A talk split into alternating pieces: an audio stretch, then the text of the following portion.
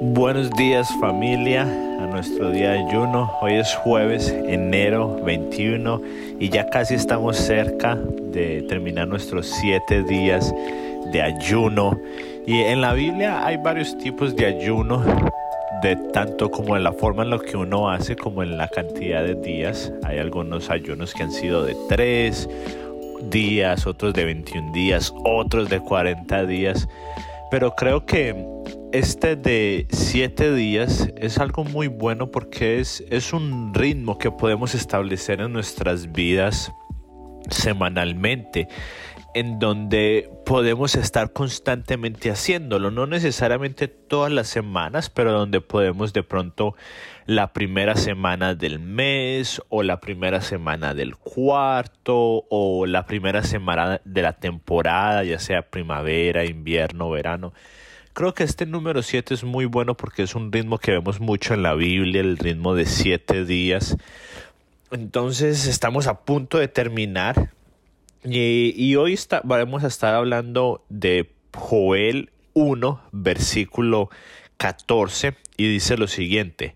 proclamen un tiempo de ayuno, convoquen al pueblo a una reunión solemne, reúnan a los líderes y a toda la gente del país en el templo del Señor su Dios y allí clamen a Él. Este es el versículo 14. Si usted lee antes, está contando el profeta sobre todo lo que está pasando, que están pasando cosas muy malas, como en el versículo 8 dice, lloren como una recién casada vestida de luto. En el versículo 4 dice, después de que la origa de oruga, perdón, devoró las cosechas, el pulgón acabó con lo que quedaba. Entonces está hablando de muchas tragedias que están pasando y les está invitando no solamente al, a los líderes, que dice aquí, reúnan a los líderes, que en este caso pueden venir siendo nuestros pastores, nuestras autoridades, pero aquí dice, y a toda la gente del país, a todos, reúnan en el templo de Dios y allí clamen a Él. Y eso es lo que, esa es la esencia del ayuno que estamos dejando de hacer algo que es bueno, porque Dios en la Biblia dice que debemos de comer y tomar bebidas, disfrutar en familia, y es algo bueno que Dios nos dio, pero entonces estamos en este momento de ayuno, estamos dejando de hacer algo bueno, algo placentero que Dios nos dio, para ponernos de luto y pedir perdón y, de, y llamar la atención de Dios por todo lo que está pasando y termina el versículo 14 diciendo, y allí clamen a Él por perdón, para que Dios tenga misericordia. ¿Y por qué debemos de hacer esto? Porque mire lo que dice en el versículo 15, que es un, es un poquito tenebroso, dice, el día del Señor está cerca, el día cuando la destrucción viene de parte del Todopoderoso. Qué terrible será aquel día. Entonces hay varias aplicaciones que podemos sacar de este versículo. La primera es que el ayuno nos ayuda a mantenernos vigilantes, nos ayuda a mantenernos alerta, a no dejar de que nuestro cuerpo nos domine a nosotros, sino nosotros a nuestro cuerpo y nos ayuda a que en el día del, del Señor que pareciera, ay, qué, qué lindo el día del Señor, pero no, todavía no ha llegado, pero cuando llegue el día del Señor va a ser un día difícil,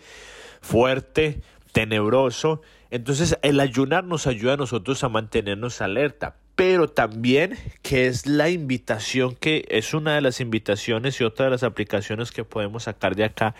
que al nosotros estar ayunando, lo hacemos primeramente sí por nosotros, pero también por los demás, para que las demás personas, las que están en nuestra familia, las que están en nuestra casa, en nuestra iglesia, en nuestra ciudad, que Dios tenga misericordia de ellos. Y, es cuando nos ponemos